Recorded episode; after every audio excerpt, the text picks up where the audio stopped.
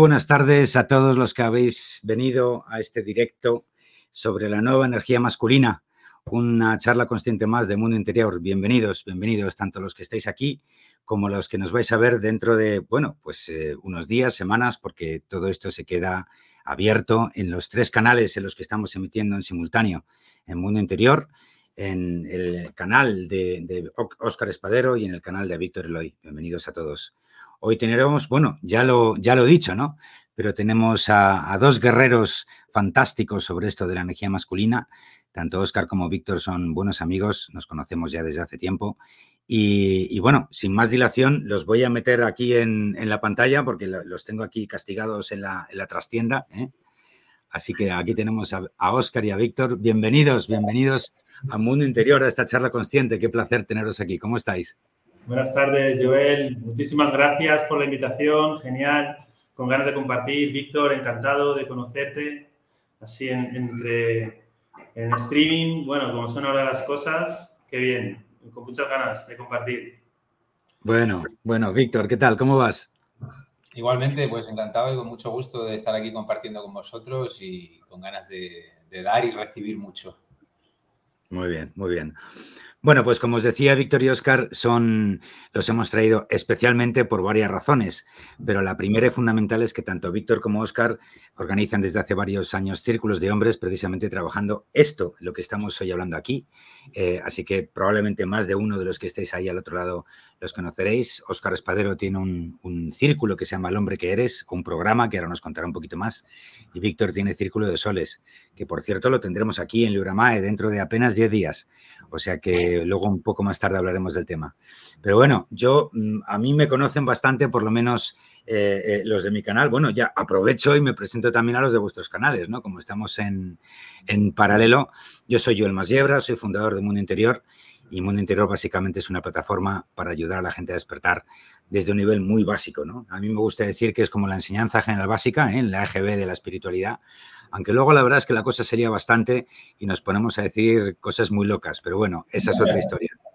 Así que, bueno, eso por mi parte, así que me da igual, cualquiera de vosotros que, que, se presente un poquito, ¿no? Y que le dé un poco más de profundidad al tema. Qué bueno. Víctor, venga, tú por ejemplo, Víctor, ¿cómo vas? Yo voy, voy caminando, voy caminando por, eh, el presente, ¿no? Aunque suene así un poco raro y muy típico también, ¿no? Cada vez más tratando de, aprender a, escucharme, ¿no? A escucharme y, a escuchar la vida, ¿no? Eh, y bueno, pues aquí, aquí estoy, ¿no? Eh, llevando, entre otros proyectos, pues este de Círculo de Soles, en el que hacemos estos retiros, círculos, acompañamiento, a hombres, también pues con esa misión eh, relacionada con tu canal, ¿no? De, ayudarnos pues a despertar o a, recordar quiénes somos en realidad, ¿no? Y bueno, pues una tarea que, me motiva y que a la vez pues, eh, bueno, pues me trae también ahí a, veces algunas, algunas inquietudes, ¿no? Porque, bueno, pues también hay partes que traen unas expectativas, ¿no? O, una visión, ¿no? y cuando todavía hay una una falta de, sincronía con esto, ¿no? Pues, pues aparece en estas partes, ¿no? Pero bueno, muy contento de, lo caminado hasta aquí y con ganas de seguir caminando. Qué bueno, qué bueno. Oscar, cuéntanos, ¿de dónde vienes? ¿A dónde vas? ¿Quién eres? ¿De dónde vienes? ¿A dónde vas? Qué bonito. Bueno, pues yo soy Oscar Espadero, soy instructor de la Escuela Cris Gaya eh, me encanta este canal porque antes nos hemos visto y hacíamos la broma, Joel y yo, de, ostras, estoy en el lado del maestro. y bueno, pues es divertido, la verdad es que llevo muchos años trabajando en la conciencia con, con Millo Fiel, sobre todo. Y, y, bueno, yo me he especializado sobre todo en chamanismo y en desarrollo personal en la naturaleza. Tengo una plataforma que se llama Natívera, de nativos íberos, y ofrezco diferentes aventuras, hago aventuras en la naturaleza, tengo una formación también de, guía de baños de vapor, lo que se conocen como temazcal o inipi, depende de la tradición. Y desde hace seis años tenemos un encuentro anual de hombres que le llamamos El hombre que eres, junto con otro, con otro guía, con Manuel Lérida, en el que trabajamos sobre todo con la energía masculina a través de ritos ancestrales, chamanismo y constelaciones. Y bueno, te acabo de hacer un, eh, vamos, el elevator pitch, ¿sabes? Y me han sobrado tres plantas. muy bien, muy bien, muy bien. Así me gusta, os veo muy bien entrenados a los dos, ¿eh? Bueno, pues nada, eh, sin más dilación entremos, ¿no? O sea, la, energía masculina, ¿qué es esto de la energía masculina? Eh, yo, mm, por, ir, por poner el burro delante para que no se espante, yo también entré por primera vez a la energía masculina en contacto de la mano de Millo ¿no? y de sus talleres de solo hombres.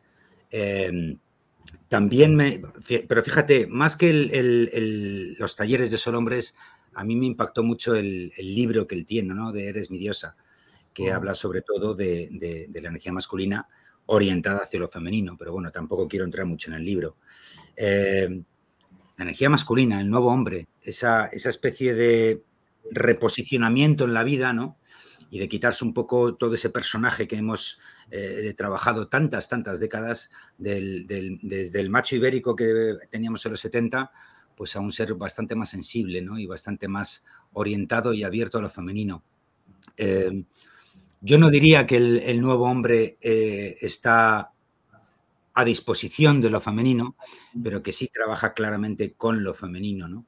Quizás porque en lo femenino encontramos esa parte que siempre nos ha faltado y que nos faltaba por hacer. Yo lo tomo o lo tomaba, porque ahora ya está todo bastante más equilibrado después de tantos años, ¿no? Pero al principio lo, tomaba un poco como, como unos deberes que teníamos pendientes de hacer, ¿no? Como cuando llegas a, final de curso y dices, joder, pero si no he hecho en el primer examen, el segundo examen. Entonces hemos, eh, he tenido que quemar muchas etapas para encontrar ese equilibrio, para encontrar eh, también una búsqueda que no estuviera basada en el ego, ¿no? Y ya sabemos que todo está, está basado en el ego, pero de alguna forma el, hombre parece que con esa acción yang, pues eh, eh, el ego estaba como más, más presente, ¿no? En los círculos sociales. Y eso es algo que se ha calmado mucho, por lo menos en mi caso, ¿no? Em, los sentidos sutiles también era otro, otro tema que yo no solo tuve que descubrir, sino que veo que gran parte de los, de los hombres que me rodean son prácticamente ciegos a los sentidos sutiles, ¿no? Pero bueno, y hay muchas cosas más que ahora iremos desgranando, pero desde luego yo si tuviera que elegir una sola de todas estas cantidad de, características que tiene el, hombre nuevo, es que eh, el hombre nuevo antepone el mundo interior al mundo exterior. Y eso es un poco revolución, porque siempre el, hombre ha intentado conquistar hacia afuera eh, eh, la conquista, la superioridad, todas estas cosas, y de repente ya eso pasa a un absoluto segundo plano y, antepones el mundo interior y todo lo que eso conlleva al mundo exterior. ¿no? Para mí eso ha sido la clave. Eh, y como elevator pitch, yo lo dejo ahí. O sea, tampoco quiero hacer aquí un enorme discurso para ver y dejaros espacio también para que vosotros podáis aportar, ¿no? Así que, ¿cómo lo veis? ¿Qué es para vosotros esto de la nueva energía masculina? Yo, por respetar el orden, si quiere Víctor continuar. Em, vale, venga. Em, Apenas estamos empezando, creo yo, a, descubrir qué es esto de la nueva masculinidad. ¿no? Es una, grieta que está empezando a abrirse dentro de, una estructura bastante fijada o crucifijada, ¿no? trayendo el simbolismo católico cristiano, ¿no? Eh, y que apenas está empezando a a verse, ¿no? apenas estamos empezando a asomarnos ahí, ¿no? Eh, comparto esto que traes de, esa mirada hacia adentro. Para mí, esto creo que es una de las, de las bases, ¿no? El que, y, combinándolo con, con, lo que traíamos también de lo femenino, ¿no? De este caminar con lo femenino, ¿no? En armonía, en equilibrio, en belleza con lo femenino. En la astrología chamánica sería disponer de un Marte iniciado o un Marte no iniciado, un Marte funcional o un Marte disfuncional, ¿no? Y la diferencia es hacia dónde apunta esa flecha, hacia los asteroides y se ha perdido en los asteroides, hacia ese cinturón de asteroides y está, su atención está dispersa y distraída, o está más bien orientada hacia ese mundo interior, esa hacia la Tierra, ¿no? Es lo primero que se encuentra es la Tierra, Venus, Mercurio y el Sol, ¿no? Y entonces, mm. para mí, y el enfoque que traigo a Círculo de Soles está orientado un poco hacia esto también, ¿no? Hacia hacia este girar la mirada, ¿no? Y ya relacionarnos con el cinturón de asteroides, que podría ser una metáfora o un símbolo de la vida, del cotidiano, de, los que acontece ¿no? en, nuestro día a día, sin perder la conexión con la tierra, sin perder la conexión con lo femenino, sin perder la conexión con el vínculo y sin perder la conexión con lo que somos en esencia, ¿no? con el sol. También con la luna, ¿no? con la memoria, con el inconsciente, con el misterio. ¿no? Entonces, para mí esto es lo más importante porque trae de la mano una... Le da sentido a esta grieta, ¿no? A esta grieta de la masculinidad, según mi enfoque por lo menos, que estamos empezando a explorar, le da un sentido orgánico. Empezamos a reconectarnos con los ciclos de la naturaleza y entonces esta grieta, en vez de querer abrirla como a la antigua usanza, ¿no? A, la fuerza y sin medir las consecuencias y atropellando a quien esté de por medio, ¿no? El, fin justifica los medios, ¿no? Pues ya no es así, ¿no? Es como que vamos abriendo esta grieta a ritmo orgánico. Y hay entonces estas partes de nosotros que tienen prisa, que tienen exigencia, que tienen insuficiencia, poco a poco se van desprendiendo de nosotros sin tener que hacer un esfuerzo adicional, simplemente dejan de pertenecer a este camino porque ya no hay una resonancia con esta velocidad, con este ritmo. Entonces, para mí es muy importante que en esta nueva masculinidad empecemos a darnos tiempo para pausar, previamente ralentizar, ¿no? aminorar la marcha, ir bajando la velocidad hasta darnos el espacio para pararnos lo suficiente como para poder mirar hacia adentro. Y ese es un poco el enfoque, que, o, un poco también para mí la, base ¿no? de, lo que la nueva masculinidad sería desde mi exploración. Insisto en que lo bonito es que cada vez vayamos juntándonos más hombres en, los grupos de Oscar, en los grupos de, de, en los míos y en los que vayan surgiendo, ¿no? Eh, para que entre todos, de una forma directa o indirecta, evidente o misteriosa, vayamos retejiendo esta red, ¿no? Desde lo masculino y redescubriendo lo que significa ser hombre en estos tiempos y en estas coyunturas, Pues mira, yo voy a ser, voy a ser como buen millero, como buen alumno de, Millo, voy a ser rompedor, ¿eh? porque estoy escuchando la palabra femenino mm, casi el doble que masculino en esta charla sobre lo masculino. Eh, entonces, mira, nosotros tenemos un enfoque eh, yo, bueno, yo por supuesto que me formé con Millo y además fui dos veces al, al, encuentro de solo hombres, o sea que he mamado mucho ese trabajo y de ahí hemos, hemos sacado nosotros nuestra propia, nuestra propia esencia. Mira, nosotros trabajamos de, de la siguiente manera y lo voy a explicar con un ejemplo. Una de las cosas que hacemos cuando reunimos a la gente en la primera charla introductoria y tal, yo pregunto, oye, eh, ¿quién me dice atributos femeninos? femeninos, no ni de hombre, o sea, ni, para hombres ni para mujeres, como femeninos. De y todos los hombres que hay allí saben decirme algún atributo femenino, pues no sé, la sensibilidad, la percepción ampliada, el, eh, la calma, por ejemplo, no sé, se me ocurre, ¿no? Y, y luego pregunto, mm, ¿y atributos masculinos? Y se hace un silencio alucinante. No Qué curioso. No falla. Los hombres tienen muy claro lo femenino de los hombres, pero no tienen nada claro, o mejor dicho, no se atreven a mirar a la cara lo masculino de los hombres. Y básicamente nuestro trabajo, que en evolución sí que entiendo que tiene que pasar por lo femenino, o sea, tiene que llegar ahí, ¿sabes? Es el trabajo del corazón. Eh, nosotros empezamos abajo, empezamos en el vientre, empezamos en, en, el trabajo con la sombra, ¿no? Con la sombra. Fíjate, mira, yo tengo muy claro una cosa porque de seis ediciones, y más o menos pues vienen unas 30 personas por edición, de seis ediciones es que no falla. Todos los hombres que vienen tienen su feminidad clarísima. Todos son buenos padres de familia, todos saben cuidar de sus hijos, son unas máquinas, eh, atienden muy bien a sus parejas, eh, tienen su propia, a su manera, su creatividad, son, son hombres muy sensibles todos los que vienen a los grupos, porque el de hecho que vengas solo un grupo Solo que eso ya te quieres decir que te está motivando, como decía Joel, que tu mundo interior está saliendo ahí y quiere pulsar. Entonces, solo el hecho de que vayas a un grupo ya me está diciendo que tu lado femenino está bastante equilibrado. ¿Me entiendes? Ya, ya de sí mismo. Entonces, ¿qué, ¿pero qué pasa con la parte masculina? Entonces, creo que hay un concepto que en la que en la nueva masculinidad, desde mi forma de ver, no se está tratando de, insisto, desde mi forma de ver, de la manera adecuada, que es que entendemos que el hombre, voy a ponerlo por un ejemplo muy claro para que todo el mundo que nos está viendo lo entienda, el hombre tiene que abrir el corazón. ¿El hombre tiene que abrir el corazón? Vale, yo no te digo que no, pero el hombre tiene que abrir el corazón, pero no es su meta. Eso es la meta de lo femenino. lo femenino trabaja directamente con el corazón, pero el hombre trabaja primero con el vientre primero con el vientre. ¿Y qué tenemos en el vientre? Pues tenemos cosas como, por ejemplo, la autoridad, la, la gestión de la agresividad, la violencia, los límites, el poder. Son cosas, esos son atributos masculinos con los que los hombres no se atreven a lidiar.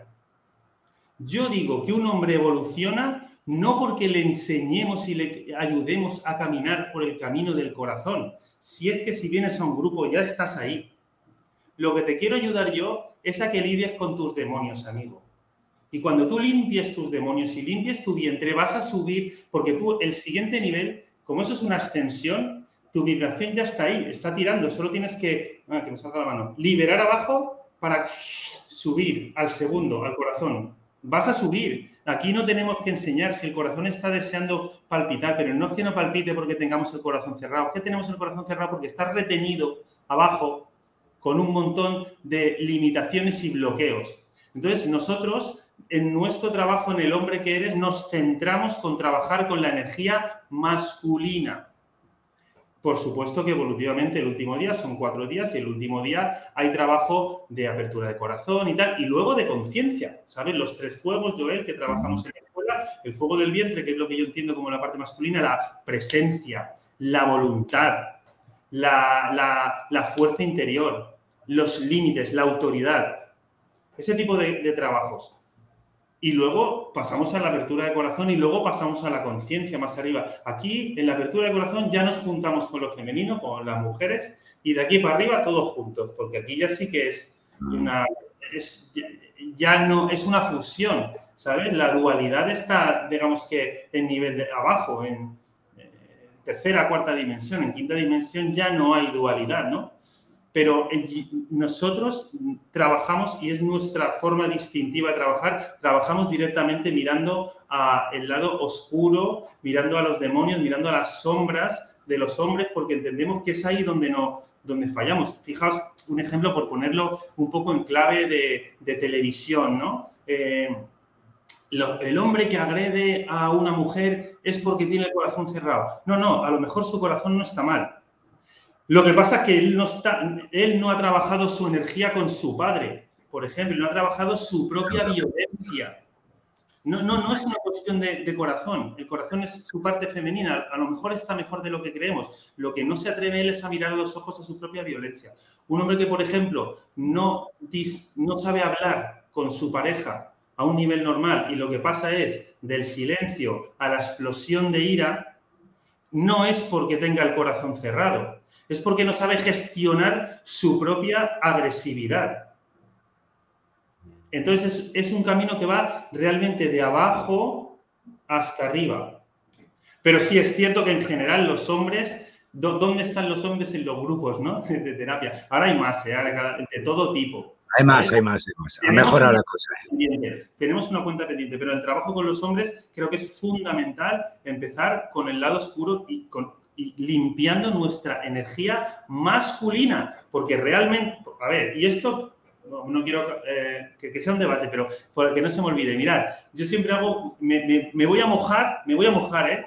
Inventando una cosa y yo digo, bueno, la mayoría, dentro de lo que es un hombre heterosexual. Ojo, yo todo mi respeto para el colectivo LGTBIQA, porque no, no lo sé, porque no estoy dentro de sus carnes y no puedo explicarlo. Tendría que venir cada uno de, esos, de esas personas a explicarnos cómo vive su, su erotismo, su sexualidad y todo eso, y su, y su danza de, de yin yang dentro. Pero dentro de lo que es un hombre hetero, el hombre hetero tiene una cantidad de energía masculina, un tanto por ciento, que yo voy a poner 90-10 o entre 90-10 y 80-20 de feminidad, porque nosotros tenemos masculino y nuestro femenino interno es el yin yang. Yin femenino, ya masculino, pero dentro de cada uno hay un puntito. Nosotros somos el, el, blanco, que es el yang, y tenemos nuestro puntito femenino. Ese puntito es un 10% del 90%. Entonces, nosotros trabajamos con ese 90%. Con ese 90%. Y el otro lo tiene, el otro te va a salir de natural. Yo, no lo veo tan claro, ¿eh? O sea, e, estoy de acuerdo contigo en que hay que trabajar primero el primer fuego, el vientre. Eso está clarísimo y hay, hay muchísimo tema que, que hablar y además cómo ejercer esa energía sin que sea invasiva, ¿no? O sea, al final te das cuenta que tienes mucho más poder si no ejerces la violencia y controlas tu energía y tu poder y tu presencia que si estás empujando a la peña por ahí fuera, ¿no? Eso está claro. Pero cuidado porque, claro, sentimiento está ahí, es decir, toda, toda la parte femenina nuestra dentro, el, el yin interior que tenemos, cuidado, porque si tenemos el masculino descolocado, luego ya cuando llegamos al femenino ya es el despiporre total, más entendiendo, claro, el que tiene una pareja consciente y más o menos los dos están jugando a un juego más o menos similar, se puede equilibrar. Pero si uno de los dos, por ejemplo el hombre, está despertando y tiene su, masculino colocado y de repente se encuentra con lo femenino y delante tiene una mujer que no tiene trabajado el femenino o no tiene trabajado ni el femenino ni el masculino, ahí ya sí que puede ser el acabose. O sea que yo no tengo tan claro de que el femenino salga de forma automática. ¿vale? Bueno, no lo tengo claro. Una forma era por poner una posición un poco como Sí, no, no, no, y la acepto y ahí está el debate y es lo interesante, ¿vale? Pero Y luego hay otra cosa curiosa. Sí, dime, dime, Víctor. No, decía que lo maravilloso de todo esto es que eh, el, trabajo con lo masculino inevitablemente implica un trabajo con lo femenino y viceversa, ¿no? Entonces, eh, tampoco es tan importante, creo yo, en un momento dado el enfoque que se le dé, porque cuando estás trabajando desde lo masculino, inevitablemente son pares complementarios, opuestos complementarios, estás trabajando la otra polaridad y viceversa, ¿no? Entonces, eh, para mí es importante ver, verlo desde ahí, ¿no? Desde, desde que no es tan importante en un momento dado si, si tenemos, si se está trabajando, aunque, es, aunque está bien saberlo, ¿no? Porque hilas más fino, pero que en términos prácticos el resultado puede ser incluso eh, acumulativo cuando trabajamos de esta manera, ¿no? Porque es, como decíamos, ¿no? 90-10, 10-90, ¿no?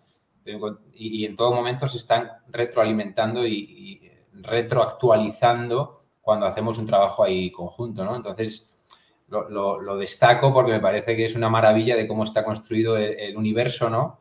De, generoso, ¿no? Porque nos lo pone a huevo, ¿no? Nos lo pone fácil, ¿no? Es trabaja con la masculino, con lo femenino o con las dos, como tú quieras, pero ponte a ello y el resultado a priori debería ser eh, el mismo.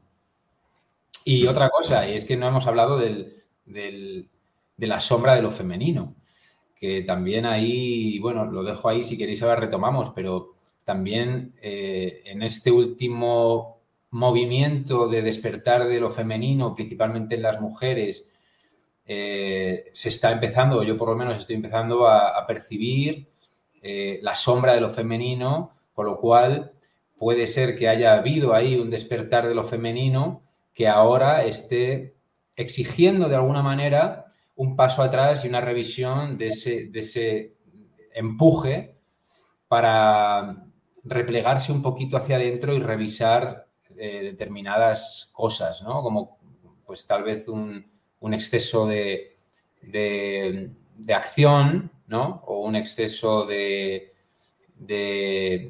expectativa, un exceso de, exigencia, eh, bueno, determinadas cosas que, también eh, al trabajar con lo femenino resuelven la sombra de lo femenino y como decía, por lo tanto, resuelven la sombra de lo masculino o facilitan que la sombra de lo masculino sea resuelta. Mm. Hablando de ese trabajo interior, eh, ¿Qué destacaríais cada uno de vosotros? Si pudierais elegir una sola o dos como mucho aspectos de la nueva masculinidad que a vosotros os ha, de alguna forma, entre comillas, cambiado el enfoque o la vida, ¿qué elegiríais? hacia vosotros mismos, ¿eh? no, hacia el, no hacia el exterior, sino dentro de vosotros, cuando habéis empezado a manejar esa energía y decir, coño, esto es algo, ¿vale? Para mí, por ejemplo, ha sido lo que decía antes, ¿no? El, tener la energía, o sea, el mundo interior, anteponerlo, anteponerlo siempre al mundo exterior. Mm. ¿Sí? Es decir, para mí todo, todo empieza en el interior y luego sale hacia afuera, por ejemplo, ¿no? Para mí, pues mira, y si, no se te diría si la más, pero bueno, me ha venido esa como muy fuerte, la presencia. La presencia, qué bueno. La presencia me parece importantísimo en, un hombre, porque bueno, de alguna manera estamos hablando de grupos de hombres, ¿sabes? realmente. Y, me parece algo vital. no digo que para la mujer no, pero bueno, eh, para los hombres la presencia es vital y la presencia es carga energética, ¿sabes? Que tengas energía suficiente para estar en el presente, para, para decir aquí estoy, ¿sabes? Para, para que se te vea, para que se te vea, para que se te escuche, para que se te tenga en cuenta una de fíjate, te digo que uno de cada tres hombres con los que trabajo, cuando le dices pega un grito, pega un grito de chichinabo. No, no, no lo saca del vientre. ¡Ah! No, hombre, pega un buen grito. ¡Ah! Tío, pero que esto está del quinto chakra para arriba. Bueno, si me apuras del cuarto. Que lo saques del muladar de abajo. de, abajo, de los huevos, ¿me entiendes? de la tripa. No se puede, no hay manera. Uno de cada tres no puede. Trabajamos mucho, tenemos uno de los trabajos que hacemos que es precisamente para sacar esa energía y poder expresarla correctamente, ¿no? Como, como, sería bioenergética, ¿sabes? Poder canalizarla bien para poder sacarla. Entonces, la presencia es importantísimo. Para lo masculino tiene presencia. A mí me gusta mucho, por ejemplo, la filosofía estoica, no es que sea muy estoico, yo en, mi vida lo justo, ¿sabes? Pero me gusta como guía, como guía de lo masculino me gusta. Y para mí no ha pasado de moda. Evidentemente no vamos a ir en taparrabos como si fuéramos griegos, ¿sabes? Pero bueno, es eh, como ese porte, ¿no? De, hombre, de, caballero, ¿sabes? Me parece, me parece interesante. Esa presencia que estás ahí, ¿sabes? Y aunque no hables se te nota y se te tiene en cuenta. O que cuando vas a hablar, la gente para y, te escucha en tu momento, ¿no?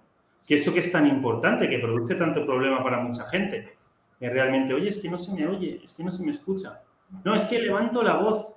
No, tío, no, no es una cuestión de volumen, ¿sabes? Es una cuestión de energía, es una cuestión de poder personal, es una cuestión de, de riñones, ¿sabes? Es una cuestión de presencia. Pero no solo, no solo en grupos eh, sociales. Yo la presencia la he notado muchísimo en todos los ámbitos de mi vida. Es decir, cuando cocinas, cuando haces el amor, cuando conduces, cuando pasas por la calle.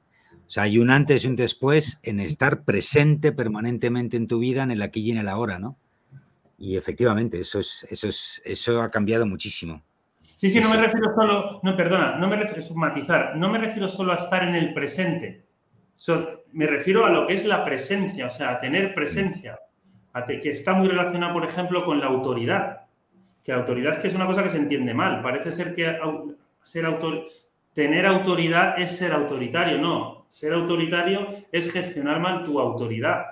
Tener autoridad es que cuando tú hablas se te escuche, por ejemplo, independientemente de que tengan más razón, tengan menos, ¿sabes? Tener autoridad es hablar con, con esa responsabilidad, con esa presencia.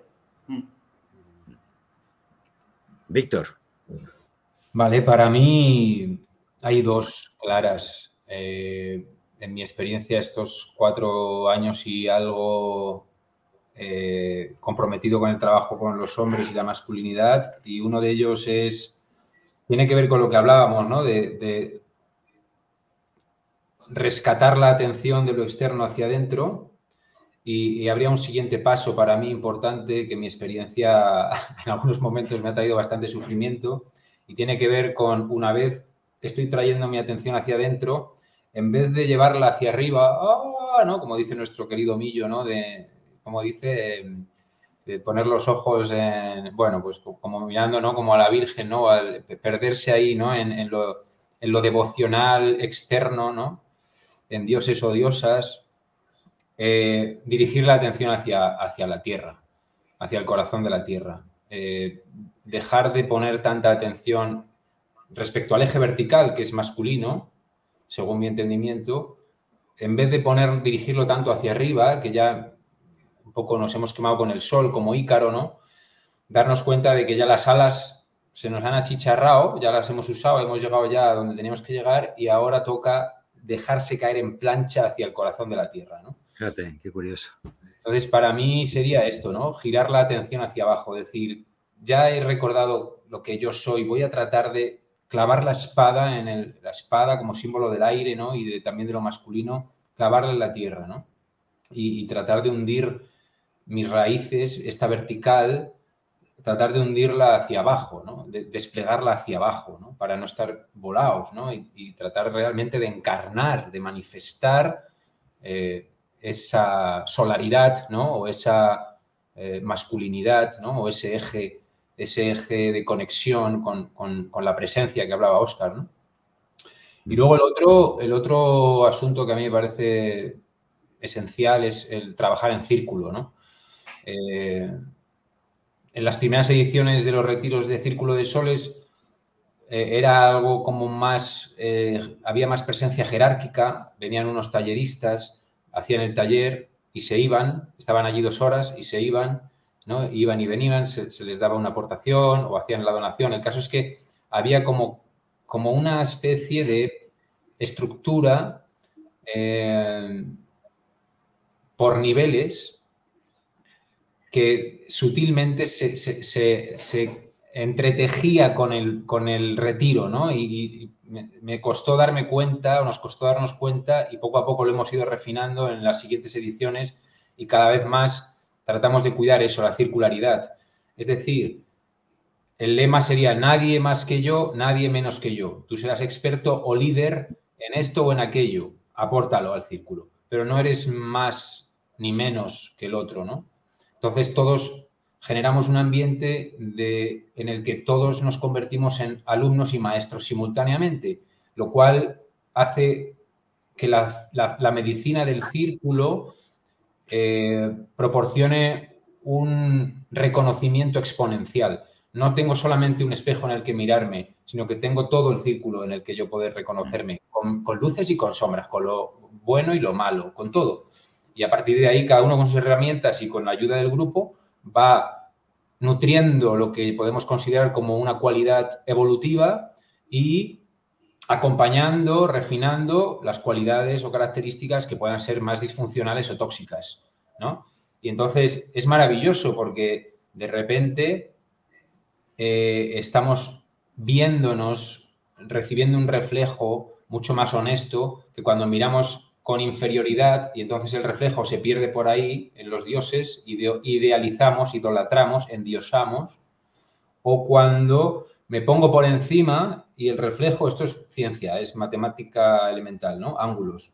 Y entonces el reflejo, cuando me pongo desde arriba, golpea y se va hacia abajo. Entonces manipulo, maltrato, humillo, ¿no? Y, lucha de poder, ¿no? Y ahí se generan luchas de poder, conflictos, fricciones, que normalmente son disfuncionales, a no ser que haya luego una proactividad personal por resolver esto. Pero el ambiente que generamos en los encuentros y que yo trato de cuidar mucho y también en mi día a día, en cualquier vínculo, es la circularidad y darme cuenta de cuando me estoy poniendo por abajo y entonces el reflejo original y auténtico se pierde por ahí o por arriba y entonces pasa lo mismo solo que ah, hacia abajo, ¿no? Y en cualquier caso, pues no hay un, una... se pierde la oportunidad de recordar lo que yo soy gracias al otro o a la otra.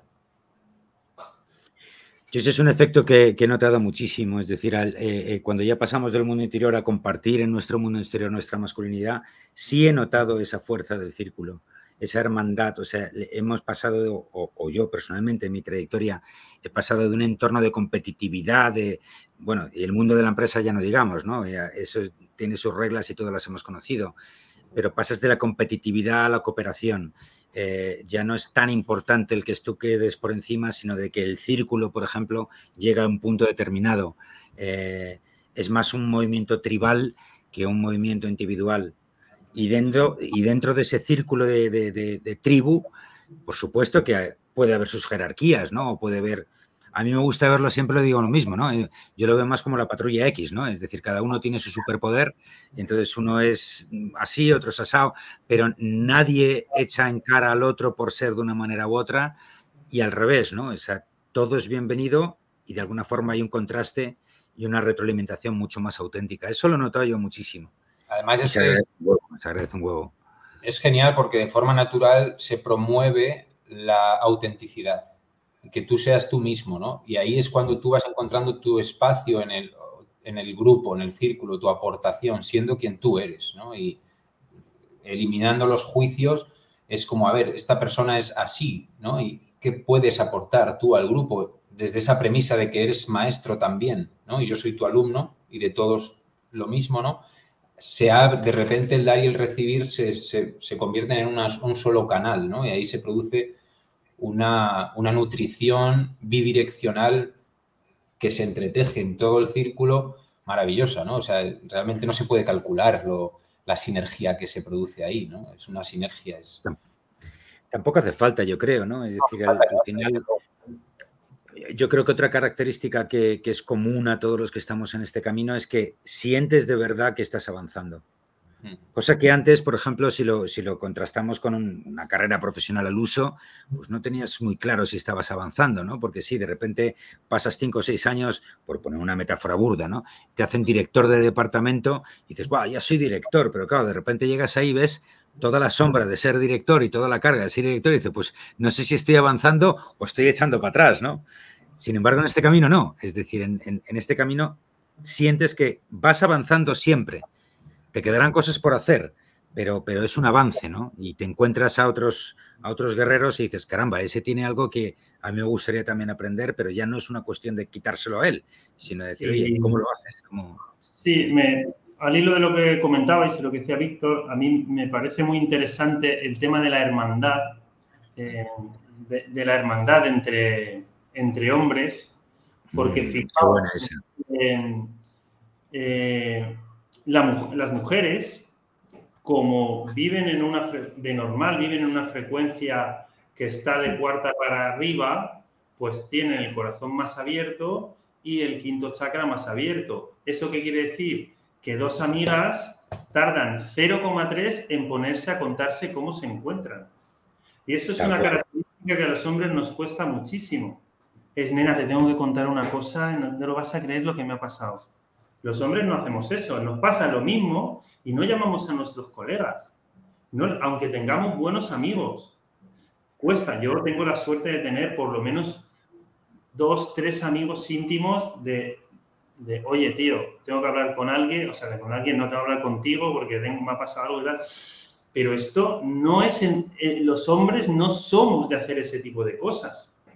Las mujeres se reúnen para todo, los hombres se reúnen para ver el fútbol y tomar alcohol.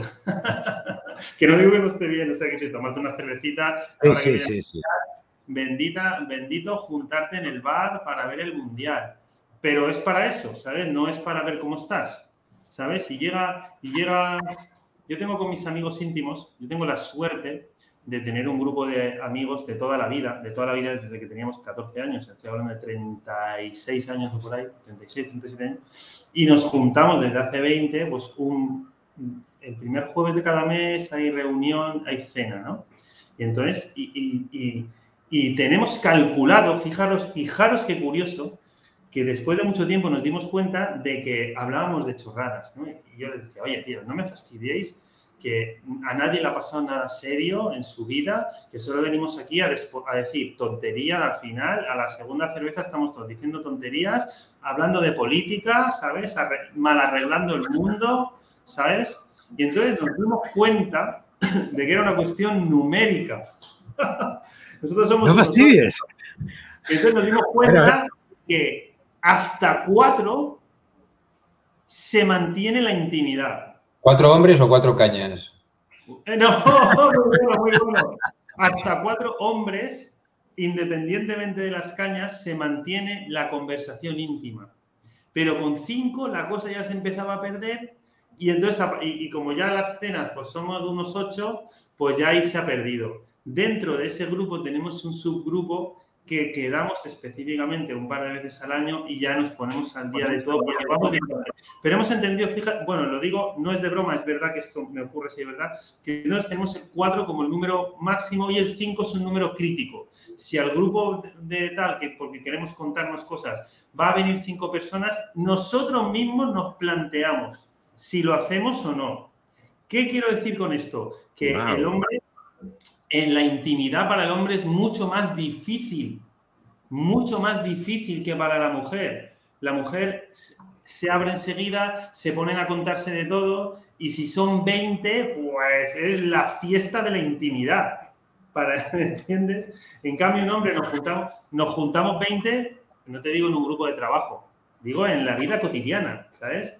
Nos juntamos 20 y solo hay juerga, no puede haber otra cosa pero y 10 también, ¿entendéis? Entonces me parece muy interesante, me parece muy mm, evolutivo, muy terapéutico, muy sanador los grupos que hacemos, los encuentros que hacemos de hombres de todo tipo, porque favorecen esa intimidad que a los hombres nos cuesta tanto. Sí, sí. Pero yo creo que es un tema también de, temas pendientes, ¿eh? es decir, eh, en los grupos en los que yo he estado de hombres, Claro, también es cierto que son grupos de trabajo. O sea que. Claro, sí, sí, un grupo de trabajo. Un grupo de trabajo.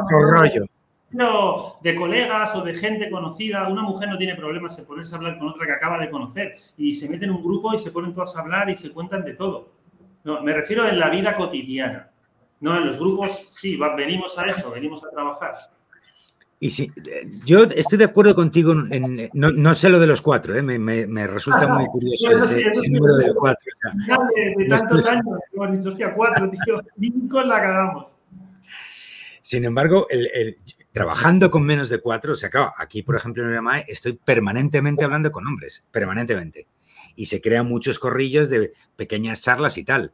Entonces, una cosa que a mí me llama poderosísimamente la atención es la cantidad de sacar pendiente que tienen los hombres. Es claro. increíble. Es, que lo que, es, lo que me refiero. Es que los hombres, ¿dónde? En tu día a día, ¿en qué momento tienes un espacio? Fíjate tú, si nosotros asistimos, da igual, si los hombres necesitaríamos quedar, el hombre necesitaría quedar una vez por semana con los amigos, Mm. Si puede ser, no para, solo para juergas, ¿sabes? Pero para tomarte unas cervezas y hablar un poco, porque nosotros es que necesitamos buscar esos espacios, porque la mujer lo tiene de natural, lo va a hacer en cualquier momento. El hombre necesita que se alineen los astros para abrirse y para hablar. Necesita dos cervezas en un entorno que no haya mucho jaleo, con los amigos más íntimos, y entonces, si tiene tiempo, si no sé qué, te cuenta que ha tenido un movidón con su pareja. ¿Me entiendes? Pero la, mujer, tiene una movida con su pareja y, sale a la calle y a la primera que, amiga que se encuentra le va a decir, ah, lo que me ha pasado, ¿me entiendes? Entonces, esas vías de escape, de, escape y de limpieza emocional, a nosotros nos cuesta mucho. Los hombres tendríamos que establecerlas. Nosotros quedamos, nosotros, nuestro encuentro es anual. de momento, pero no el encuentro de, ir a tomar algo. Ese cada mes, dos meses, en el chat ya está, oye, eh, ¿cuándo es la próxima cerveza?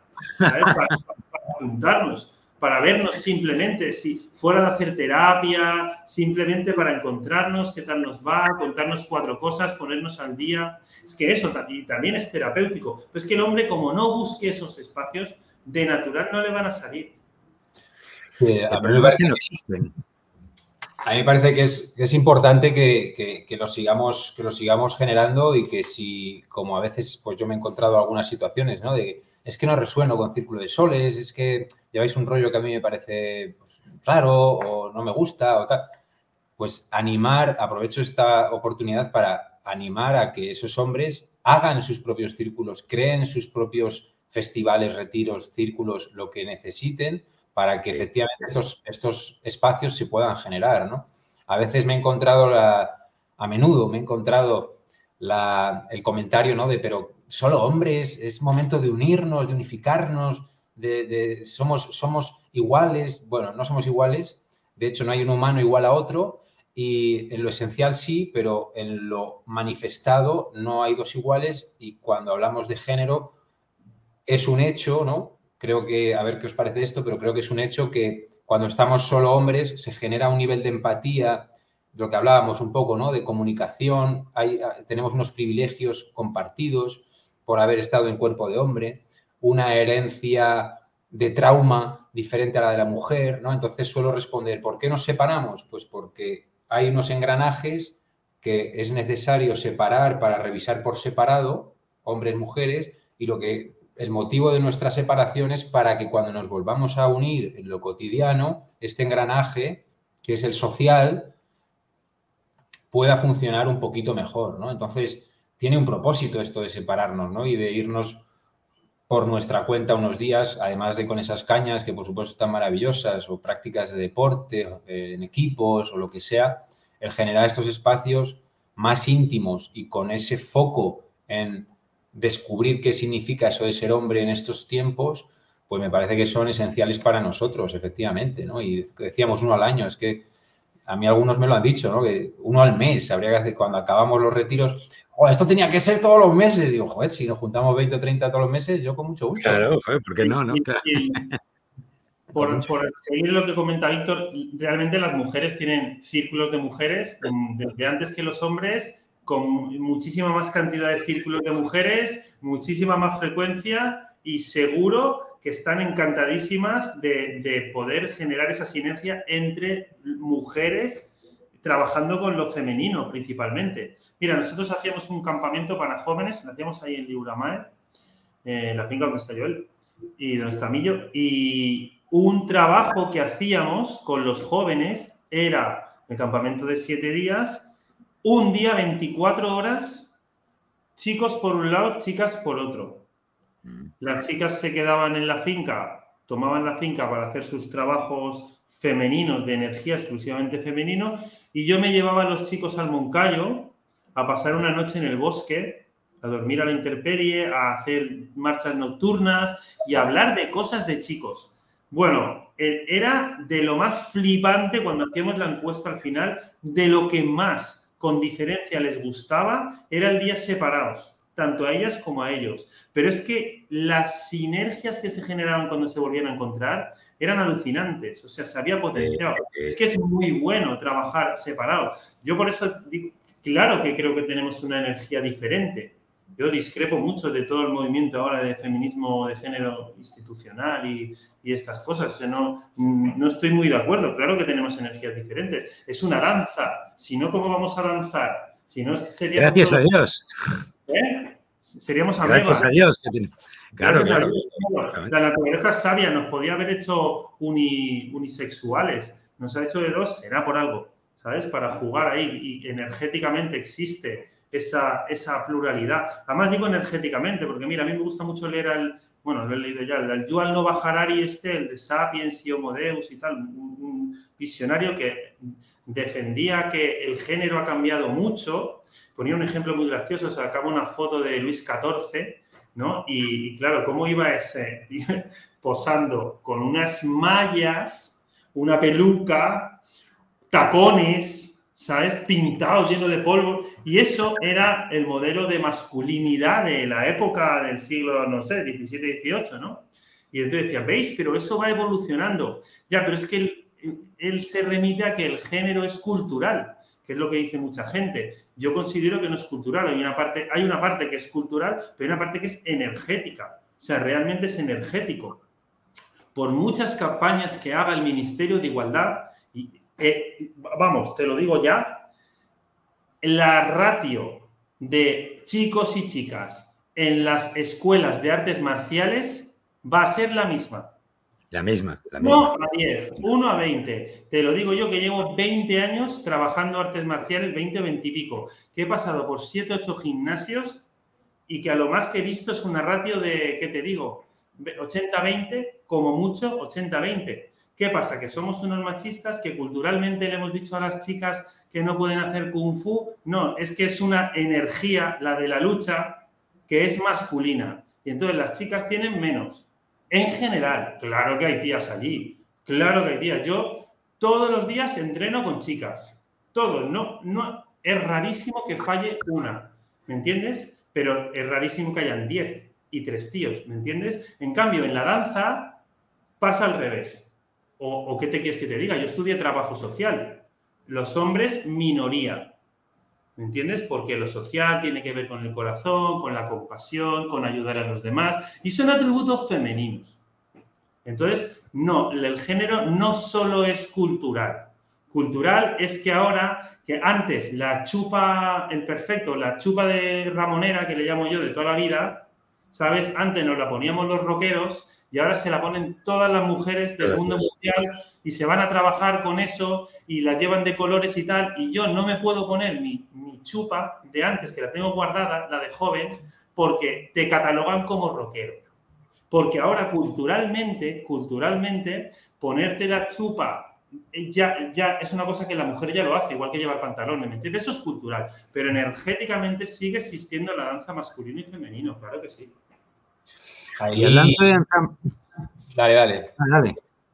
No, que me conectaba, escuchando a Oscar, me conectaba con, retomando un poco lo que hablaba antes, ¿no? De, según mi percepción, los retos que puedo yo estar percibiendo con respecto a la mujer y este despertar de lo femenino tienen que ver un poco con esto, ¿no? Con cómo, y es responsabilidad no solo de las mujeres, sino de los hombres, ¿no? Y, me parece que tiene que ver con esta necesidad de, retomar el liderazgo, ¿no? Y de, y de,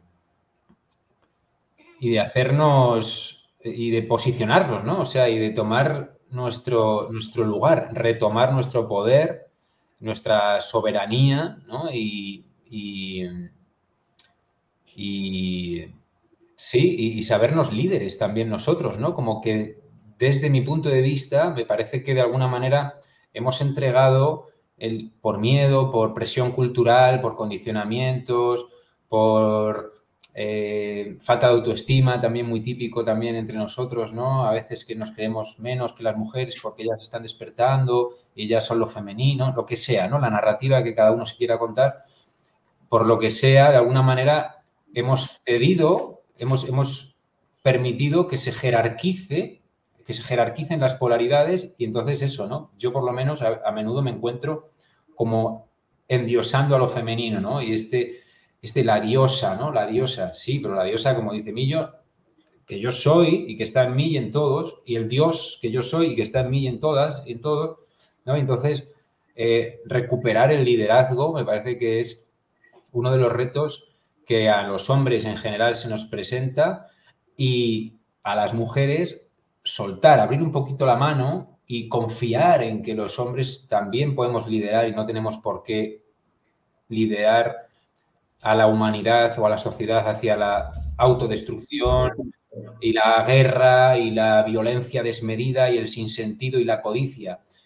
Que, confíen, ¿no? Y aprovecho para hacer este llamado. Eh, para, para aquellas que les resuenen, que confíen en que los hombres estamos en el camino, no somos perfectos, o sí, según cómo lo miremos, pero que el caso es que ya estamos emprendiendo esta nueva masculinidad que consiste precisamente en liderar desde el corazón y por la prosperidad y la belleza y la armonía de la gran mayoría de los seres sintientes de este planeta. Y no solamente para Mm, hacerme yo o, y apoderarme y, hacerme con, lo que no me, no, es, no me corresponde, ¿no? Invadir los recursos colectivos. Entonces, por nuestra parte, por nuestra parte eso, ¿no? Asumir con valentía la capacidad de liderar y hacerlo lo mejor posible, asumiendo que, según quien lo mire, siempre va a haber una equivocación y ya está, vivir con eso y seguir caminando con eso. Y luego que las mujeres joder, pues que, honren también nuestro camino y, que confíen, ¿no? Que haya un voto de confianza, que renueven su mirada hacia nosotros, ¿no? Porque nos estamos renovando, ya no somos aquellos hombres, aunque a veces sí tengamos nuestras reactividades, nuestros, ay, nuestros momentos, vale, pero estamos en ese camino, que es lo importante, ¿no? Que ya estamos en ese camino y que no es el otro. Estamos en un nuevo camino y, y que, joder, pues puedan también soltar, más que nada por ellas también, para para que se puedan dejar caer y descansar en su femenino también. Qué bonito, me encanta lo que dice.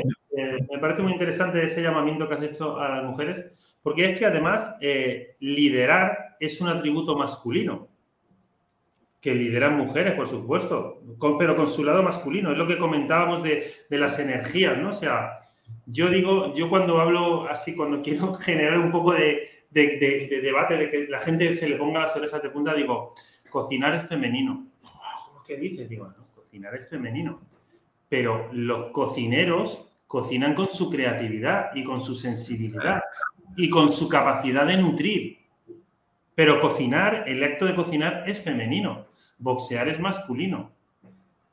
Y hay mujeres luchadoras, hombre, mira Gina Carano, por ejemplo, luchadora de MMA y modelo, ¿sabes? Que, tiene un equilibrio. Pero ella cuando sube al ring, cuando, cuando pasa, cuando va de pases de modelos saca su feminidad, pero cuando sube al ring, saca su masculinidad. La mujer lo tiene muy claro. Entonces, liderar, el hecho de liderar es masculino.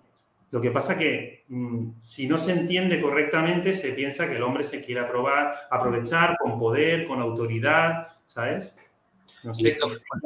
Ojo, porque aquí hay, hay un tema que estamos obviando y no es baladí. O sea, llevamos más o menos una generación, 20 años tranquilamente, donde lo femenino ha tenido una renovación, un empuje institucional, un todo, hasta ya la locura de esta ley, la ley de la violencia doméstica, que es el mayor sin Dios que ha parido este país. O sea, eso de hacer una legislación en contra de un sexo y a favor del otro, a mí me parece un sin Dios. ¿Vale? Entonces, pero destaco esa ley no porque no sea importante, sino por lo mal hecha que está. ¿sí? Mm. Es decir, lo femenino se le ha pegado tal estirón, en todo ese estirón, y repito, cubre casi toda una generación, resulta que el masculino no se ha tocado. Bueno, sí se ha tocado, se ha tocado para darle palos, decir que malos, cabrones, no sé qué, porque no me deja subir, pa, pa, pa, pa, Entonces, claro. Y ya lo tenemos todo patriarcal, capitalista, ¿sabes? Eso es, eso es. Ya, va con todo, todo de repente se crea ahí un saco de decir, bueno, yo soy hombre, toma, tú eres, has nacido hombre, pero tienes esta mochila de toda la mierda que te corresponde, que además es tuya porque eres hombre. O sea, no te preguntan si tú eres así o no, sino que te la atribuyen directamente, incluso por la ley. Entonces, claro, los hombres estamos teniendo un poco que ir, no te digo a marchas forzadas, pero pero, pero hacía falta y hace falta todavía, Víctor decía al principio, estamos muy al principio de este movimiento, estoy muy de acuerdo, ¿no? Pero hace falta una renovación y una renovación de la propuesta del nuevo hombre, ¿no? Sin lugar a dudas, vamos. Sí, eso es lo que comentaba también Víctor un poco, que de manera más sutil que tú, sobre los excesos de lo femenino, ¿no? Lo femenino crece como, como te diría yo, derramándose en 360 grados. Entonces, lo que tú no lo que tú no, ¿sabes? Si tú no coges, lo va, lo va a coger. lo masculino va en punta de lanza, ¿no? Es mucho más focalizado y mucho más hacia allá. Por eso puede liderar, ¿sabes? Por eso estira. Si no, lo otro va creciendo en círculo y sí, bueno, y, al final te come, ¿sabes? Por eso muchas... Yo también creo que hay un poco de exceso en esto de... a nivel no solo ya legal, sino a nivel de, de, de, lo que se llama el feminismo de género. Está cogiendo campos excesivos, ¿no? Es como que se está derramando, derramando de más, que también tiene que ver con que, como al hombre ahora mismo, o sea, ojo, que o estás con nosotras o eres un facha de box. O, eres un facha de box. En medio no hay nada, hay un vacío loco, ¿sabes? De, o sea, tú no puedes discrepar. Si discrepas, y además está todo en, eso, porque mire, yo soy una persona profundamente ecologista, pero yo no me considero feminista de este tipo de feminismo, pero es que ahora ya no es feminismo, ahora es ecofeminista. Me cago en la martilla, yo no puedo ser ecologista y no... ¿Cómo, perdón? Ecofeminismo. ¿Qué es el ecofeminismo? Eso es una, no te lo puedo explicar yo porque no soy ecofeminista, pero eso es pues que en la izquierda se ha juntado el feminismo con la ecología indisolublemente y ahora se denominan, se autodenominan ecofeministas. O sea, es como que si eres ecologista, eres feminista y si eres feminista, eres ecologista, pero no puedes ser ecologista sin considerar que, sin tener discrepancias de género con, con nosotras, ¿me entiendes? No, no, esa palabra no me la he inventado, escucha, no me la he inventado yo, pero escucha que, está, que sí, que sí. Es que... Media Siria también, ecofeminismo, o sea, no, vamos, que está muy en boga, ¿eh? Realmente. Que sí, que sí, sí. Es, es que esas son precisamente las tropelías sociales que se han hecho con todo este tema del ultrafeminismo y, y, el masculino. Claro, entonces, a nosotros nos toca, ciertamente, por un lado estar en presencia, ¿sabes? No meternos en esos líos porque para no pillar, como se dice, no entrar en camisa, en camisa de once varas, focalizar nuestra, nuestra, nuestra intención en punta de lanza, que es como trabaja lo masculino, y dirigirnos hacia, llámele, llámesele la nueva energía masculina, por ejemplo, y retomar esa parte nuestra también. No, no solo quejarnos de que eh, es que lo femenino llevan 20, años de ventaja y nosotros solo les llevamos en patriarcado. No, no, o sea, sí, sí, sí, a colación, focalizar, es muy masculino también. Sí, a colación con esto, eh, eh, me parece, o para mí es importante destacar que para no echar balones fuera ¿no? y hacernos cargo, y es creo uno de los atributos de la nueva masculinidad, que es responsable en vez de infantil y que da respuestas en vez de reactividades o reacciones. Eh, me parece que también yo creo, y por lo menos yo en, mi caso, eh, Em, a menudo me he visto paralizado por el miedo, por el miedo y, me he silenciado a mí mismo y me hago cargo de esto y me parece que la nueva masculinidad necesita y va a necesitar cada vez más portavoces, no definiendo lo que es, sino animando a explorar lo que es. Eh, y que aunque esté el miedo ahí, tratar de sacar nuestras voces, ¿no? de compartir nuestras experiencias, de exponer nuevas ideas, de plantear nuevas preguntas de poder, nuevos, nuevas, nuevos servicios, nuevas visiones, eh, para que esa brecha pueda ir ganando en amplitud y en cauce y de esta forma podamos, podamos entrar, mm, entrar como sociedad ahí, ¿no? Y abrir nuevos caminos eh, con, cierta raíz, ¿no? Y con cierto poderío, ¿no? Y yo por lo menos pues reconozco que he tenido épocas más, más expuestas, pero llevo una época más introspectiva y más de cueva y, muchas veces es porque cuando asomo la cabeza, ¿no? Y me meto un poco ahí en, los, en lo social, de repente, pues, ay, no, es que esta palabra mm, va a molestar a no sé quién, es que esta ideología eh, va a hacer que reaccionen no sé qué colectivo. Es que, y al final, uy, me silencio, pero es que no, es que para mí ya esto no sirve, no me, no me, no me, no me resulta propio de una nueva masculinidad según, según mi entendimiento. ¿no? Entonces, nos toca sacar la voz, aunque sea cantando también, o sea, no sé, es, bueno, Muy bien, tiene razón. Llevamos un bloque tremendo hablando del mundo exterior y, yo os propongo que volvamos a girar el barco un poco hacia el mundo interior, ¿no? Y, hablemos un poco también del elefante en el salón, ¿no? En la cacharrería. Es decir, ¿qué hacemos con las mujeres? ¿Qué pasa con la intimidad? ¿Cómo la nueva masculinidad ha afectado a vuestra intimidad con lo femenino, con las mujeres, con vuestra sexualidad, con vuestra visión de la vida en pareja. ¿Qué ha ocurrido ahí? ¿Qué me podéis contar? ¿Qué nos podéis contar? ¿O qué les contamos? Porque yo también voy a decir lo mío, claro. Bueno, yo creo realmente que realmente creo que existe una danza, una danza de, polaridades que está dentro de nosotros y que cuando tú te juntas con una con tu pareja, pues se tiene que reajustar también. Entonces creo que lo más importante es estar muy atento a tu danza interna, a cómo se mueve la energía, cómo se mueve tu propio eh, yin yang, porque cuando te juntes con tu pareja, eso, va a generar una nueva, un nuevo movimiento que se tiene que estabilizar. Entonces es una cosa como, como de estar muy atento, muy atento a tus propias, a, a tus propias, por ejemplo, por ejemplo, a tus propias reacciones, ¿no?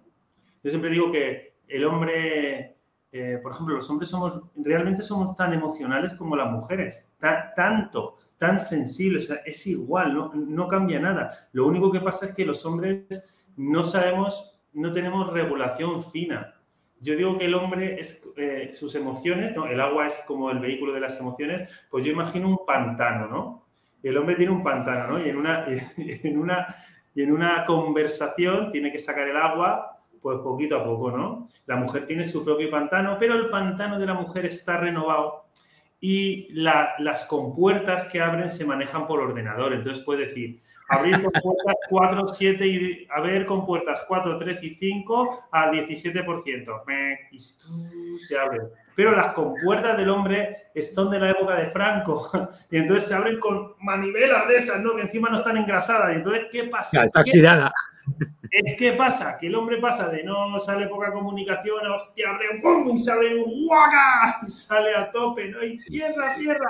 Ahora no se puede cerrar. Entonces, estar atento a esa, a esa danza, a ese flujo, ¿no? Y ese aprender constantemente de cuando estás hablando con tu pareja, por ejemplo, estás hablando con ella, pero estás sintiendo cómo te, cómo te, cómo te reaccionas tú a eso, ¿no?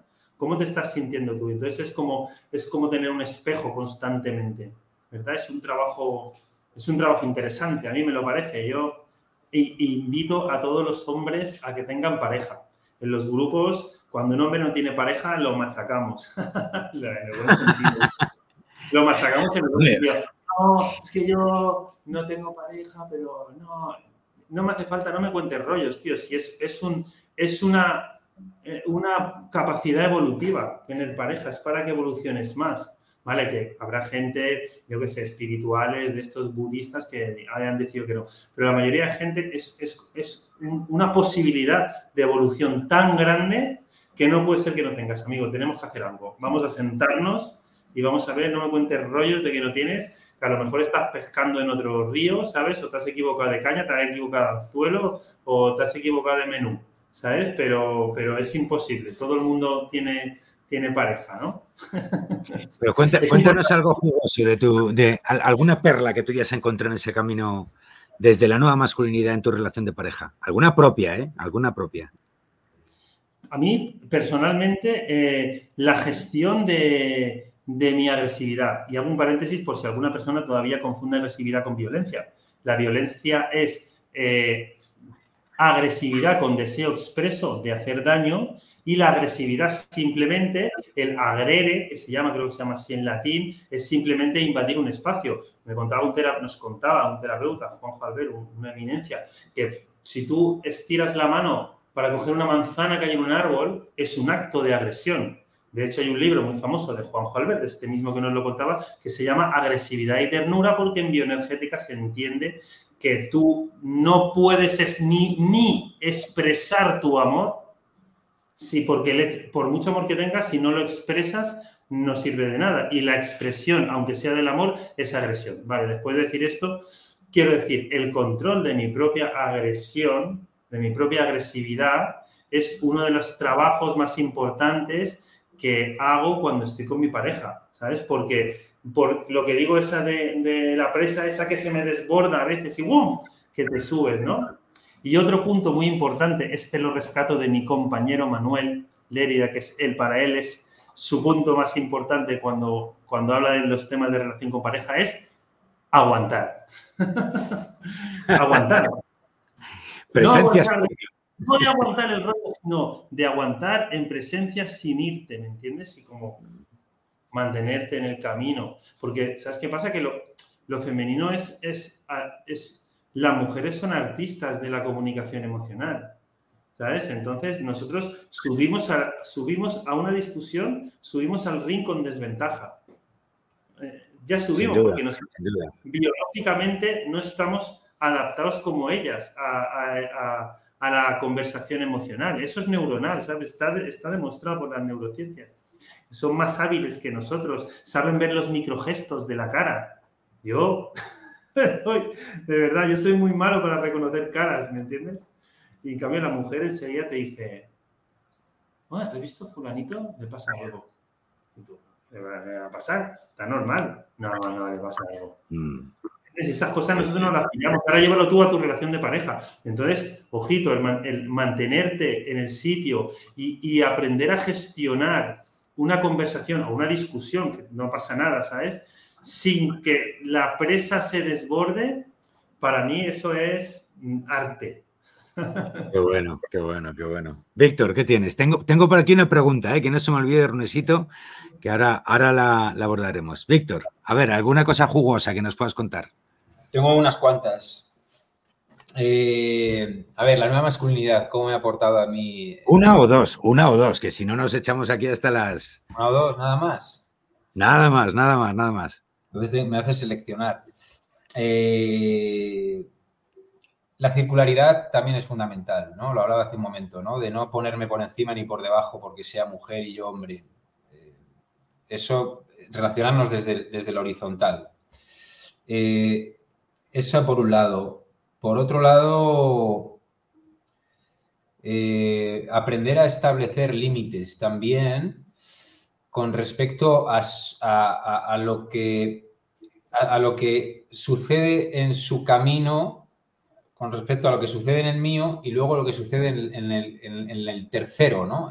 En, ese vínculo, en lo que surge del vínculo de la convivencia, ¿no? Y entonces, aprender a, proponer límites sin, imponer y, tratando de juntos cuidar ese es lo que es el vínculo en sí, ¿no? Mm. Algo también importante para mí, gracias a este camino, es el que todavía se me cuela a veces un poquillo, pero estoy tratando de dejar de dar soluciones cuando, se me, cuando mi pareja, mi compañera me plantea un problema, una inquietud, una preocupación. Eh, a veces surgen esas partes que quieren analizar y responder ¿no? y traer una respuesta lógica, racional a, esa, a ese planteamiento y estoy quitándome de esto, de este mal hábito y trato simplemente de, de, acoger, de sostener desde la presencia, desde, desde el estar ahí, ¿no? Con lo que hay, tal y como es, sin querer modificarlo o cambiarlo, ¿no? Y si me pregunta un consejo, yo se lo doy, si no, no, por la cuenta que me trae también a veces. Y ya para cerrar...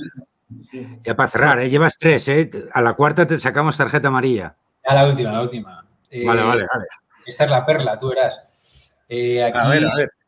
Yo diría que también ha sido muy importante para mí eh, este camino porque me ha permitido tener la suficiente valentía y, confianza en mí mismo y en la vida como para yo apoyar a mi compañera en su evolución, lo mm. cual he recibido también de reflejo lo he dado y lo he recibido, y apoyarnos mutuamente, incluso aceptando que este proceso evolutivo nos llegue a separar, ¿no? O sea, asumiendo que a lo mejor gracias a que tú evoluciones hacia lo que tú eres genuinamente, o yo también evolucione en este camino de evolución genuina, yo te apoyo, aunque esto supusiera nuestra separación. Incluso. Pero eso yo no lo, yo no lo veo como un atributo masculino, es decir, eso lo tienen las dos partes, el apoyo mutuo y, el acompañarse, ¿no?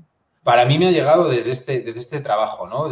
ah, vale, vale, vale, vale, ese estar ahí, ¿no? Y de ese confiar en la vida, que para mí es como, la podemos atribuir a lo masculino, aunque para mí esto todavía es, siempre están los dos. Para mí en todos los atributos, de una forma u otra, están otras claridades. Pero bueno, eh, este apoyo incondicional o este amor incondicional hacia esa persona, que sería el, arcano del sol en el tarot, eh, esa conciencia, eh, a mí me ha llegado desde, desde, lo, desde el trabajo con lo masculino y, creo que es una de las perlas de este, uno de los regalos de este caminar, ¿no? Que tú apoyas a esa persona y si por lo que fueras es nuestra evolución hacia lo auténtico nos separa es porque vamos a acercarnos a otras personas que resuenan más con lo que somos genuinamente, ¿no? O sea, esa confianza y ese, ese amor incondicional, ¿no? Qué bueno, qué bueno, qué bueno. En mi caso, bueno, yo antes de soltar mis dos perlas, decir que para mí lo femenino ha sido la tarea, la asignatura. Eh, eh, mm, pero que se empezó a gestar con 11 años, o sea, y claro, resumo 40 años de trabajo interior, ¿no? Pero la clave estuvo en cuando mis padres se separaron a los a, mis 11 años, ahí hice yo un mandato que me hizo sus perrerías por dentro, o sea que yo he trabajado muchísimo lo femenino, ¿no? Pero dentro de las muchísimas cosas que podría hablar, hubo un binomio que fue absolutamente catastrófico, ¿no? Que fue un poco una combinación de ese, de ese ambiente o antimachista, antimasculino, con, con, un, concepto que yo tenía muy metido, que es el del caballero blanco, ¿no? Que, al final en su perversión energética se convierte en el famoso Salvador, ¿no? Del triángulo este del Salvador, víctima y verdugo y tal y cual, ¿no? Entonces, eh, por un lado yo ejercí en demasía al Salvador, y ahí me sumo a lo que tú decías de, no estar demasiado presente en, tu pareja femenina, ¿no? Y, y por otro lado, esa sobreprotección desde El Salvador hizo que perdiera poder personal a raudales en todos los ámbitos de mi vida. O sea, fue realmente un viaje muy catastrófico, ¿no? Claro, llegó un momento donde, donde ya nada funciona, se te rompe el matrimonio, se te rompe la empresa, se te rompe tu mundo, tal. O sea, llegó un momento que el colapso fue tal que dije, bueno, aquí qué está pasando. Pasaban muchas cosas, pero dentro de esas muchas cosas, el excesivo Salvador y la ausencia de poder personal fueron demoledores. Demoledores. Claro, reconstruir eso sin, sin, irse a la venganza o al rencor con equilibrio y tal, evidentemente es posible, pero es un proceso mm, lento y complicado, ¿eh? lento y complicado. Sin embargo, claro, se sale de eso como se sale de tantas cosas. Oye, chicos, son ni cuarto. O sea, no sé si os dais cuenta que solo nos quedan 15 minutos de programa. ¿eh? O sea, que fíjate cómo, cómo vuela. Aquí en, en, Mundo Interior el, corre de, el, tiempo corre de forma diferente. Está en quinta. ¿Os parece? Estamos en quinta ya, esto ya no, por lo menos cuarta y media, cuarta y media, cuarta y mitad, vamos a decir que estamos en cuarta y mitad. Oye, metemos la pregunta de Runesito, ¿os parece? Porque aquí el pobre hombre, bueno, eh, lo ha hecho en tres trozos, los enseño los dice, buenas noches a todos y todas, un título prometedor, abrazo sentido. Luego nos dice, hoy hay un tema que he hablar de mí en algunas ocasiones que me gustaría que pudierais ampliar o dar vuestro parecer. Y aquí viene el tema. Dice, es sobre el exceso de femenino o de madre y cómo eso curiosamente deriva en un perfil egoico de tipo machito, aparentemente insensible, duro y relativamente agresivo. ¿Es correcto como lo explico? ¿Cómo lo veis? Vale, yo, no sé si, no recuerdo exactamente si es que Millo lo, lo, ha dicho de esa manera, pero bueno, es evidente que cuando, tienes, sí, sí, no, lo cuestiono, cuando tienes un exceso de lo femenino, tienes una anulación de esa parte tuya de autenticidad o de parte masculina. Yo siempre busco el otro lado, ¿sabes? Mira, cuando yo, cuando hace muchísimos años hice un proceso que se llama Fisher-Hoffman, es proceso sobre las figuras parentales, y, entonces pues vas delimitando ¿no? los los obstáculos que has vivido con tus padres, con tu madre y tal. Y siempre te, y, te decían, ¿cuáles de los dos? Bueno, no, esto es un resumen muy burdo de la explicación y del proceso. De los dos, ¿cuál es el que más te ha jodido? ¿no? y yo, ah, pues tal. Y me decían, vale, pues es el otro. Pues es el otro, es el otro. Es el otro. No, no, pero esto es de terapia de verdad de la gesta, o sea, que no me lo estoy inventando. Es el otro. Imposible no puede ser. No, tío, es el otro. O sea, tú, tú canalizas, ¿sabes? Entonces tú ves un poquito lo contrario de lo que es para justificar. Un exceso de lo femenino tiene detrás una falta de presencia de lo masculino. Entonces el hombre tiene, no tiene referencia de, lo que significa ser masculino y se convierte en un machito, en un machista, insensible, duro, relativamente agresivo, por usar las palabras que pone aquí. ¿Por qué? Porque ¿quién le, quién le enseña a ser, quién le enseña a ser chico? ¿Quién le enseña a ser hombre? Si no, si lo, femenino. claro, si te lo enseña lo femenino, ¿qué hacemos?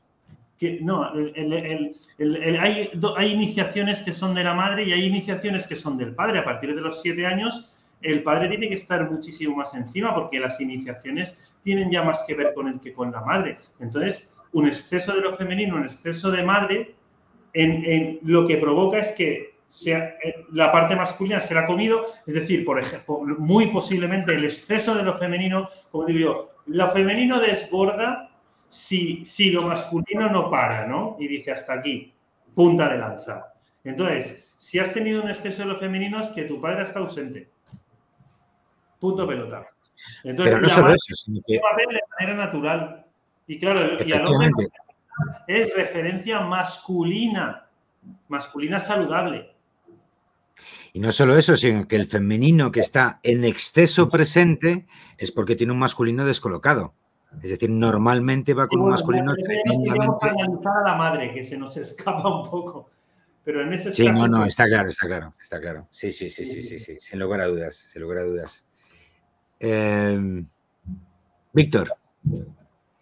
Poco más que añadir, pues un poco eso, ¿no? Eh, si hay un exceso, pues ya hay un desequilibrio, ¿no? Y se pierde la armonía y, ya empiezan a producirse, pues, actitudes, bueno, pues que, son más bien disfuncionales, ¿no? En el caso de exceso de femenino, pues lo que habéis comentado un poco, ¿no? Yo desde mi experiencia, pues diría que tiene que ver con, con,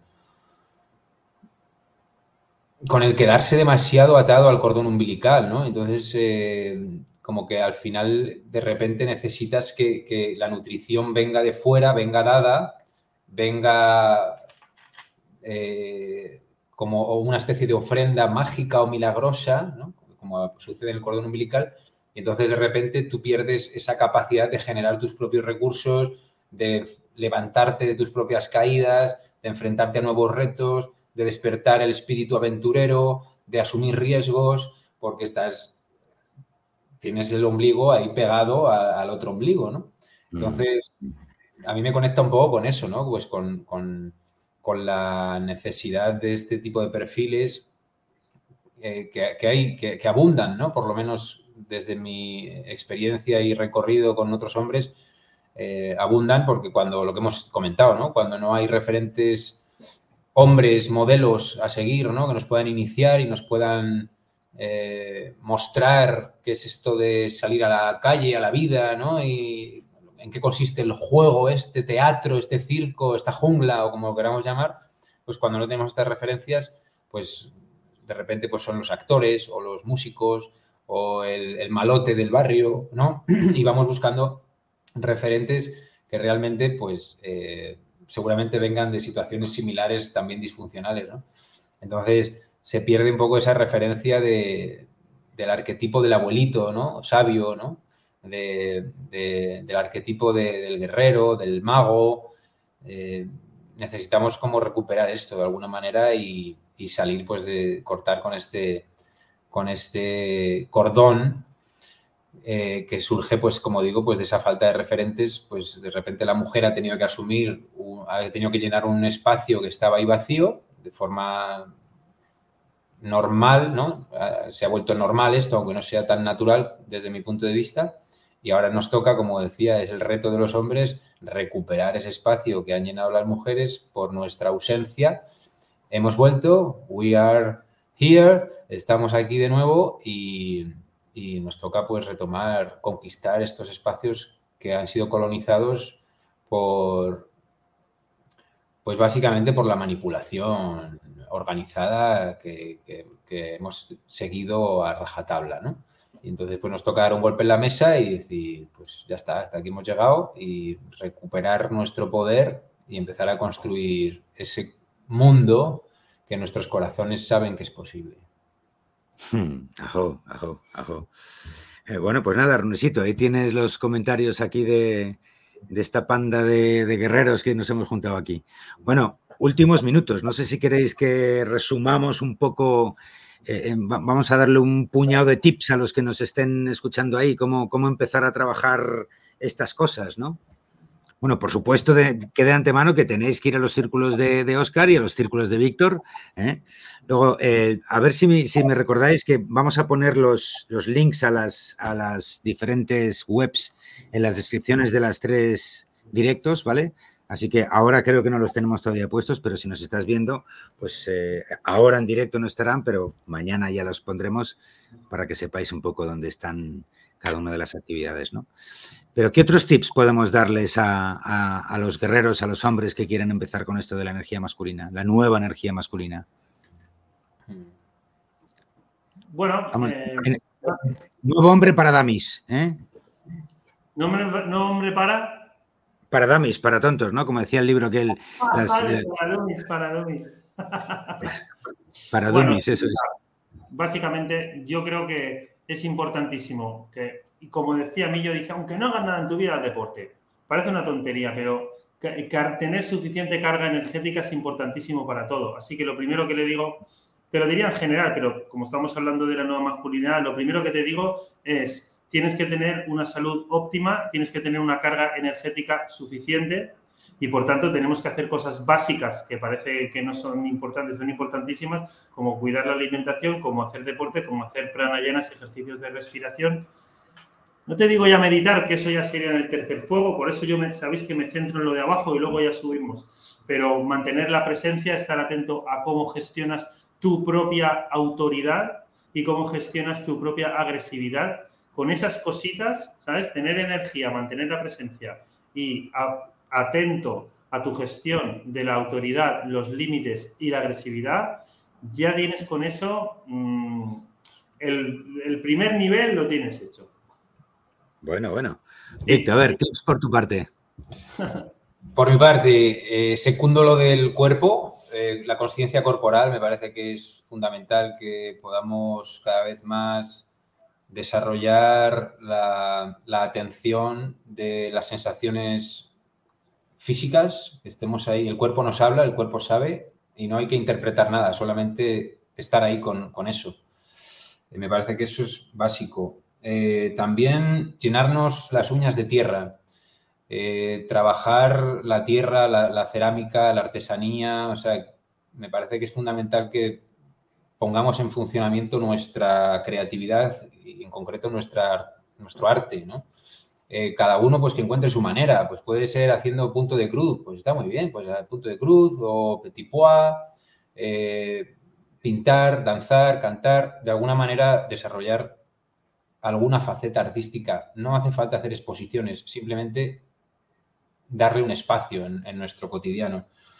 También atreverse a cambiar de, círculos y de amistades. No significa que dejes de ser amigos de los amigos de toda la vida, como se suele decir, o los de la universidad, o de aquí o allá, pero sí que haya un atrevimiento, una curiosidad por acercarse a nuevos espacios, pues como los de Oscar, los míos, los, que cada uno que vaya explorando. A lo mejor a la primera, pues no tienes una experiencia que te satisfaga. Bueno, pero a lo mejor que la primera vez que te subes a un taxi y te hace la pirula, ya no dejas de ir en taxi ya de por vida vuelves a otro taxi y vas viendo que a veces pues eh, te toca un taxista pues que te gusta más o te satisface más y otras menos. Pues lo mismo con esto, ¿no?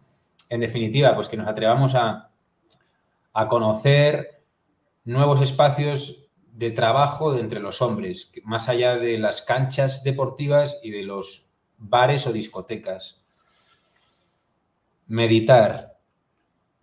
Eh, también, y también ya para cerrar, podría decir alguna más, pero bueno, estamos ya en hora, eh, que esa parte creativa que tiene que ver con, la, con el emprendimiento esté orientada a crear nuevos servicios y nuevas realidades y nuevas experiencias más en sintonía con los tiempos post-corona. Eh, Dicho de otra manera, pues que en vez de dedicar nuestra energía a ir en contra de algo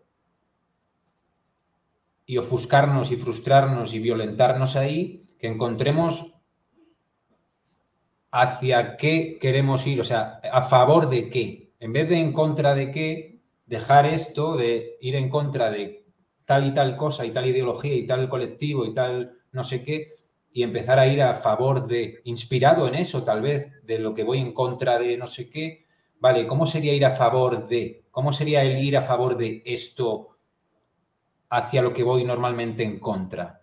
Y un poco orientar nuestro poder creativo, en este caso, en vez de artístico, de emprendimiento y de co-creación, que también creo que es importante, que co-creemos, porque una hormiga puede mover mucho peso ella sola, pero entre tres o cuatro, pues puede mover mucho más.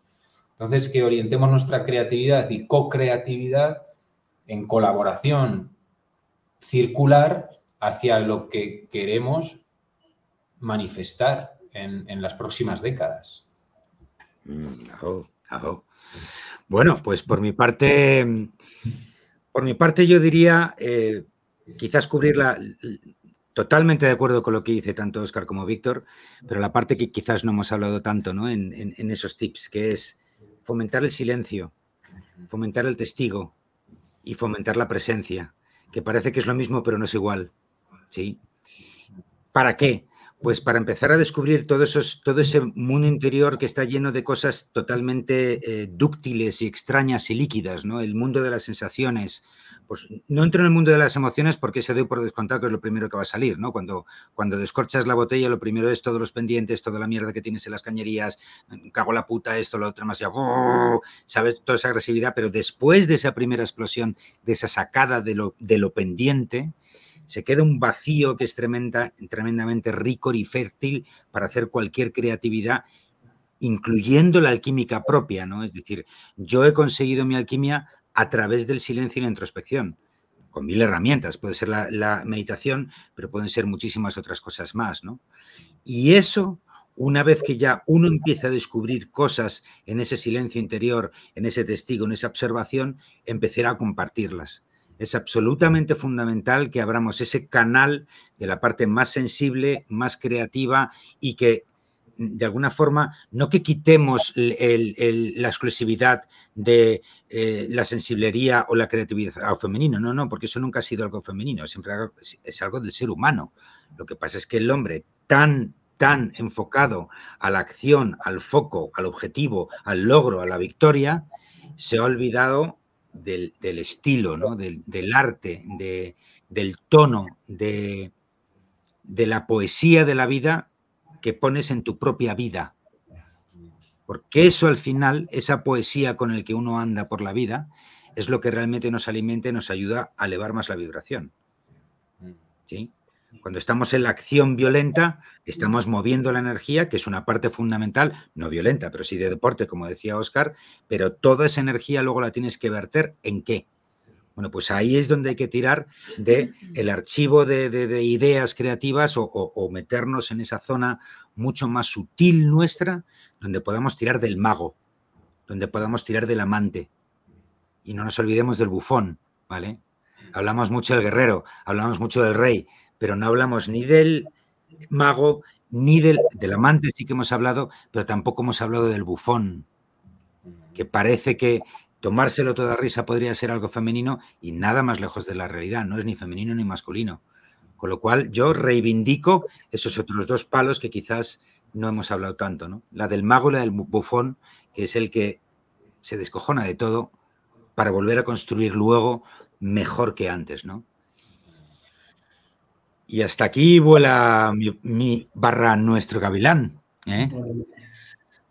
Bueno, chicos, eh, es la hora, es la hora. Eh, es un placer tremendo para mí teneros aquí. Es un honor compartir espacio tanto con Oscar como con Víctor. Con Oscar, bueno, con los dos ya hemos estado en sala. vosotros nos, nos conocéis en persona, ¿no? Uno con el otro. Bueno, todo se andará, todo se andará. Yo sí he tenido el placer de compartir trinchera con los dos y, bueno, pues es un honor teneros aquí en Mundo Interior. Espero que no sea la última vez. ¿Mm? Venga, muchísimas gracias, Víctor. Muchísimas gracias, Joel. Bendiciones. Cuidados. Gracias. bendiciones.